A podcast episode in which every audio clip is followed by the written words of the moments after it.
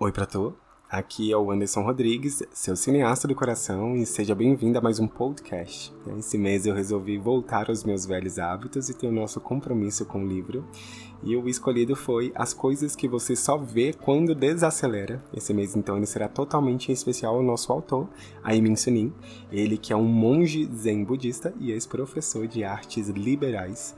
Esse livro nasceu de um momento de conexão dele com as pessoas, então são trechos curtos de conselhos que ele colocava, enviava né, por e-mail, Instagram, textos, SMS, então a junção de tudo isso nasceu este pequeno. E quando eu fui começar a ler, né, eu deparei que todo capítulo era especial, não tinha como eu falar de um da obra inteira, sabe? Era necessário extrair página por página. Então, de hoje até a última quarta-feira do mês, nós vamos saborear a companhia, né, do Emin Sunim. Eu espero que ame e se curtir mais coisas assim, né? Eu posso trazer mais livros curtos e a, e a gente desmembrar todos os capítulos e todas as lições que eles deixam. Esse livro eu comprei na livraria, na livraria Cultura, lá no shopping Pátio Brasil, que fica no centro de Brasília. E minha mão foi em contato este livro, né? Então foi a à primeira vista e foi uma experiência gostosa, porque foi a primeira vez que eu retornei a um shopping e ainda parando na livraria, que era meu hobby de todo mês antes da pandemia. Então acolhi e abracei com muito carinho esses meus novos filhos. E em breve vamos ler os outros, isso agora é uma promessa. Então, vamos pro nosso áudio de número 45. Então, simbora. Áudio de número 45, take 1 e gravando.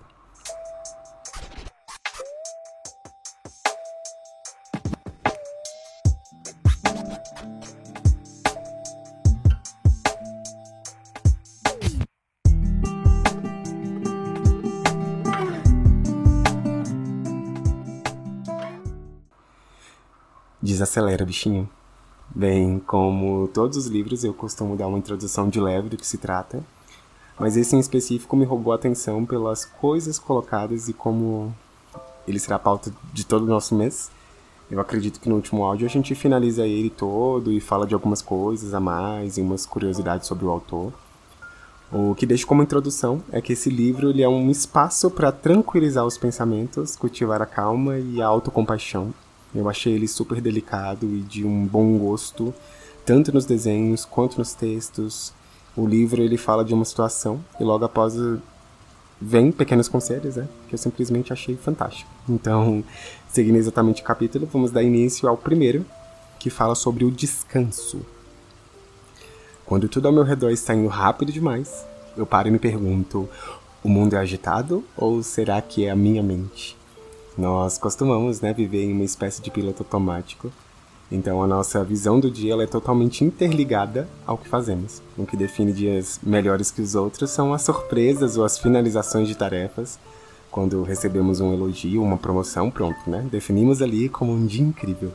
Se somos produtivos, durante aquelas oito horas de trabalho, nos sentimos satisfeitos. E no livro ele coloca uma frase de Buda que diz que o limite entre a mente e o mundo, na verdade, é frágil, permeável e no fim das contas, ilusório.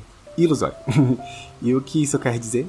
Bem, que não existe dias bons ou dias ruins. Os dias são os mesmos, mas a intenção que colocamos é o que faz ele ser. Ou seja, através de uma projeção da nossa mente, colocamos sentimento no mundo, mas o mundo ele não é alegre e nem triste. O mundo só é ele. E tudo isso está ligado com o nosso universo. Agora, nesse exato momento, pessoas estão vivendo suas experiências e definindo seus dias.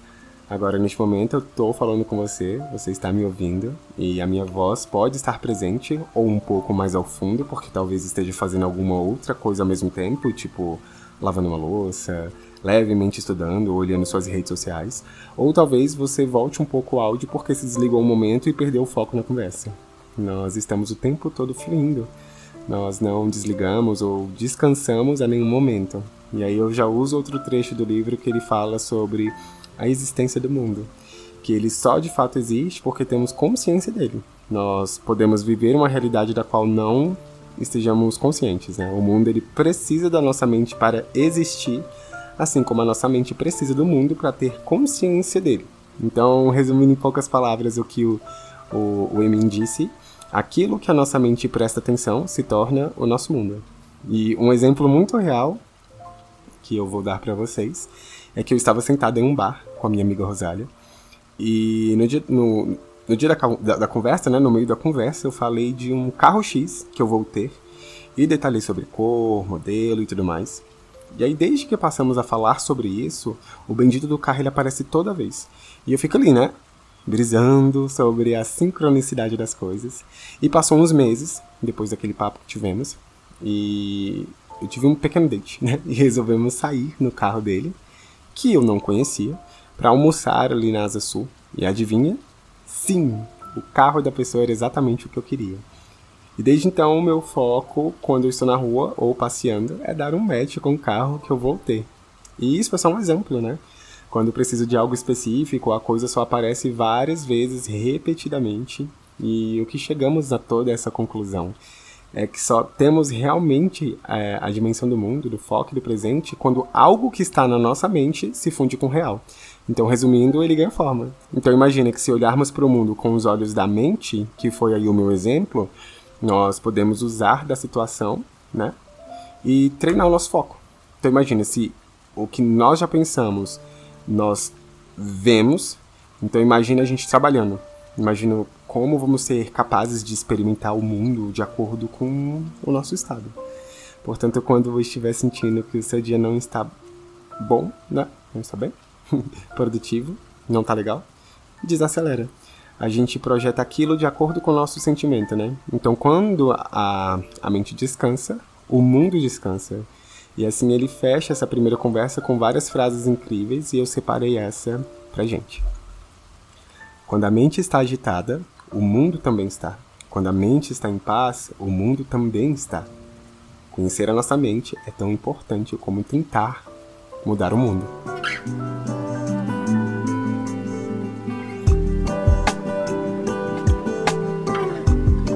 nós sabemos né, que existem, sim, dias e dias. Por mais que a proporção que jogamos não deveria definir, né? Mas vai acontecer de algumas situações nos deixar para baixo.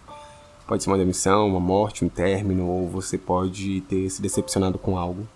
Enfim, existe uma infinidade de coisas né, que nos colocam para baixo. Não importa o contexto aqui, né? Mas antes de qualquer coisa, nós precisamos ter essa compreensão e esse entendimento de quando não estamos bem. Porque perceber já é o início, né? É o tudo. Porque se percebemos, estamos dando a chance de abraçar aquele sentimento e tentar uma forma de curar o que aconteceu, né? Um momento de autoanálise. E no livro ele fala que quando isso acontecer, né, quando isso acontece, é necessário que você se desconecte e comece a realizar coisas que te proporcionam felicidade. Né? Só que é importante frisar aqui nessa parte que para que todo o restante flua, né, precisamos primeiro né, entender, acolher, abraçar e depois deixar ir.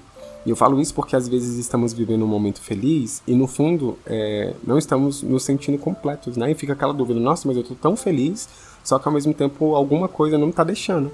É porque não trabalhamos no momento que deveria essa autocompaixão. Quando acolhemos e aprendemos com situações ruins, nós nos permitimos amadurecer. Né? Então esses momentos ruins é o que mais evoluímos, porque estamos dando a cara com aquilo que nos machuca. Estamos totalmente despidos, feridos e com medo. Ninguém gosta de lidar com situações ruins, né? Mas elas acontecem para nossa evolução. E, e em todo momento que eu chorei, que eu tive medo e me senti fraco, foi ali que eu ganhei uma força fora do controle. Hoje, coisas que poderiam me dar, é, me dar gatilho, eu consigo contornar com muita facilidade. Ou excluir da minha mente uh, mais rápido, né? E isso tudo porque eu abracei, entendi, levantei e me permiti. E nessas etapas eu ouvi músicas para chorar mesmo e esvaziar tudo que meu coração pedia. Reassisti a saga Harry Potter milhões de vezes. Dancei no quarto com os olhos fechados, como se eu estivesse num show do Rock in Rio. E juro que se não fosse no período de pandemia, eu teria viajado mesmo para me desconectar ou corrido para o abraço de um amigo. É, e mesmo não podendo vê-los, né, porque foi bem no início dessa confusão pandêmica, eu fui abraçado em forma de texto, áudio e vídeo. E o gostoso de ter amigos é saber que são meus parceiros e que me acolhem, me amam e sempre vão estar lá. E saber que essa troca é recíproca, né? Porque eu também sou do mesmo jeito. Eu vibro, eu choro, eu fico nervoso, dou conselhos. Isso tudo porque entre a nossa amizade existe a compaixão. E como fala no texto, quando alguém está curvado e de coração partido, eu sei que um dia você fui eu e eu fui um dia você. Então hoje eu faço uma prece por você. Esse primeiro capítulo falou sobre por que somos tão ocupados e não conseguimos de fato descansar? Porque não paramos para entender sentimentos que estão confusos ou paramos para descansar porque algo nos afetou? Temos que parar urgentemente de ignorar as nossas dores. Estamos o tempo todo somando o dia bom com produtividade, quando na verdade o descanso é importante. O ser humano não desacelera porque sempre fomos educados e condicionados a viver no 220 todos os dias. E quando cai a estafa ou acontece algo que nos sacode, ficamos vibrando no medo e acabamos entrando em tempos bem difíceis. Jogamos tanto peso e olhamos com tanto sofrimento que ficamos ali, submersos. E o conselho dado é que possamos escutar mais e ver mais como estão os nossos sentimentos perante o mundo. Né? O peso é dado pela nossa mente. Então, só nós né, sabemos como medir essa intensidade. Existem coisas que fogem do nosso poder porque ele pode vir do outro, né? O que vem do outro lado não temos como controlar, mas o peso sim. Então descansar para o mundo desacelerar, descansar para o mundo se desconectar, descansar para ver outros horizontes e percepções, descansar para se reencontrar. E não tem uma palavra mais certa durante esses últimos dois anos, né? Estamos com medo, inseguros ainda. Brasília ainda está apenas aí com na margem de 50% da população vacinada em duas doses. Então, entendido, é, é entendível as nossas estafas. Então, se desliga pelos outros, pelo que você não pode fazer, pelo que não pode mudar, pelo que não pode transformar e se concentre no que você pode fazer, né? E fazer de bem para você porque tudo que concentramos e fazemos acaba impactando diretamente aqueles que amamos, né? Então seja sempre uma boa referência. Então acaricie seu coração de vez em quando e diga para si mesmo: eu amo você. e assim encerramos essa primeira parte do livro, lembrando que eles são oito capítulos, acredito, oito ou quatro capítulos. Depois eu vou dar uma olhadinha direito. E essa foi a nossa primeira. Então, quarta-feira que vem? Nesse mesmo horário, às 18 horas, nós vamos ter mais uma parte das coisas que você só vê quando desacelera, tá bom? Obrigado por me ouvir. E como diz no cinema, ao final de cada cena, corta.